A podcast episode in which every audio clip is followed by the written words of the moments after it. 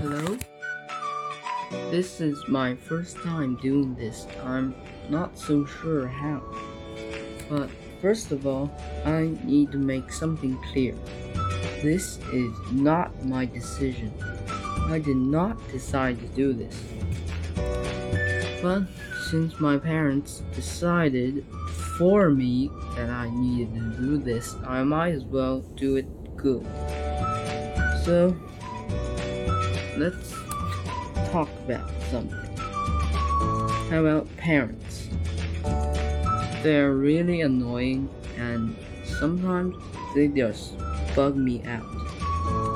Today they just made me play the violin even though I protested for almost half an hour. Could you believe that?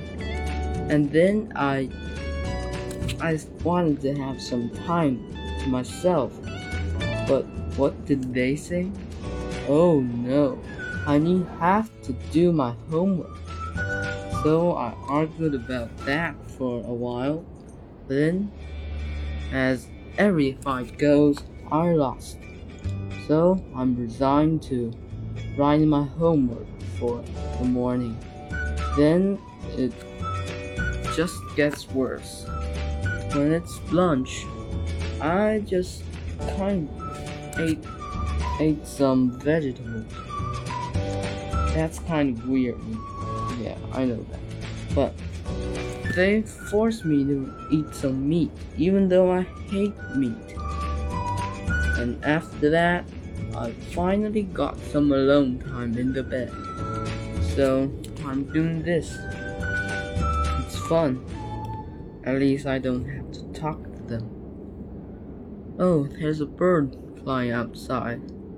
I'm pretty sure that's not what we are talking about, but sorry. So what what was I talking about? Oh yeah, yeah, parents. So they're really annoying and that's that. So if you want to talk to me, just say something.